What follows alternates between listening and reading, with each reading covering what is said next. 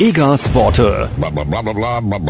In Gitarre X auf Marabu. Auf RT Satellit senden sie ausführlich Proteste gegen die Carola-Politik, insbesondere aus Australien, USA, Frankreich. Die deutschen Pfaffenkommerzmedien kennen kaum das Thema, geschweige denn, dass sie Bilder zeigten, die einen ungefähren Eindruck geben.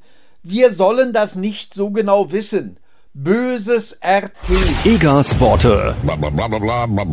In Gitarre X auf Marabu. Ein nicht mehr junger, nee, nee, nee, nee, ich sag das verbotene Wort nicht, das nichts anderes heißt als schwarzer und deswegen nicht gesagt werden darf. Also ein nicht mehr junger Regen rückwärts. So schreibe ich das auf dem Visagenbuch seit Jahren und der Zensurroboter lässt es immer noch durch. Der recht schlecht Deutsch spricht, darf über die Raubkunst in dem Forum sprechen, mit dem die Besatzer den Namen Humboldt besudeln.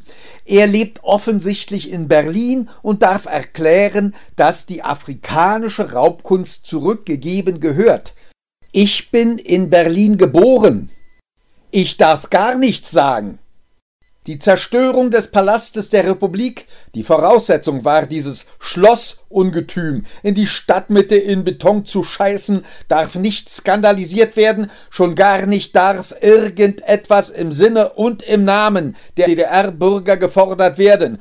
Rückgabe, Entschädigung, Recht. Aus Berlin, der Dichtersänger Jürgen Egger auf Radio Marabu.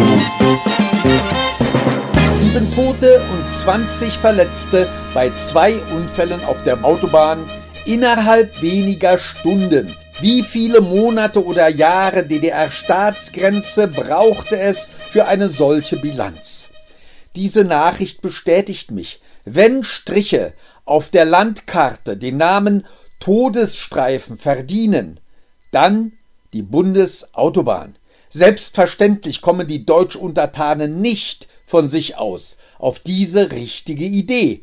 Denn die Untertanen können im Bereich der politischen Abstraktion nur denken, was sie aus den Medien kennen, und die elitären Funker können es schon gar nicht anders denken, als sie es selber nachplappern. Egas Worte. In Gitarre X auf Marabu. In einer Folge der TV-Polizeiserie, die in Wismar angesiedelt ist und Wismar als Massenmordort darstellt, sagt die finnische Polizistin, also die Figur, die angeblich im Kollegenaustausch in Serie in Wismar mitermittelt und die gelobt wurde für ihr Wissen, wir Finnen sind stolz auf unser Bildungssystem und niemand der DDR geborenen Figuren der Wismarer Polizei sagt, das waren wir auch. Ich als DDR-Bürger bin immer noch stolz und weiß, dass das finnische Bildungssystem eine Kopie des DDR-Systems war, ist und bleibt. Und ich denke, das Original war sicher besser als die Kopie ist. Das muss nicht sein, aber meistens ist es so, dass das Original besser und wertvoller ist als die Kopie. Die Tatsache, dass das Original-Kopie-Verhältnis der beiden Bildungssysteme nicht einmal erwähnt werden darf, dass hier eine Dialogpointen-Chance verschenkt wurde, ist ein stärkstes Indiz dafür, dass meine Annahme wahr ist. Finnen dürfen sagen, worauf Finnen stolz seien. DDR-Bürger dürfen es nicht. Bildung und Information gefährden den ruhigen Untertanenschlaf. Das waren Eggers Worte auf Marabu. In einer Woche mehr.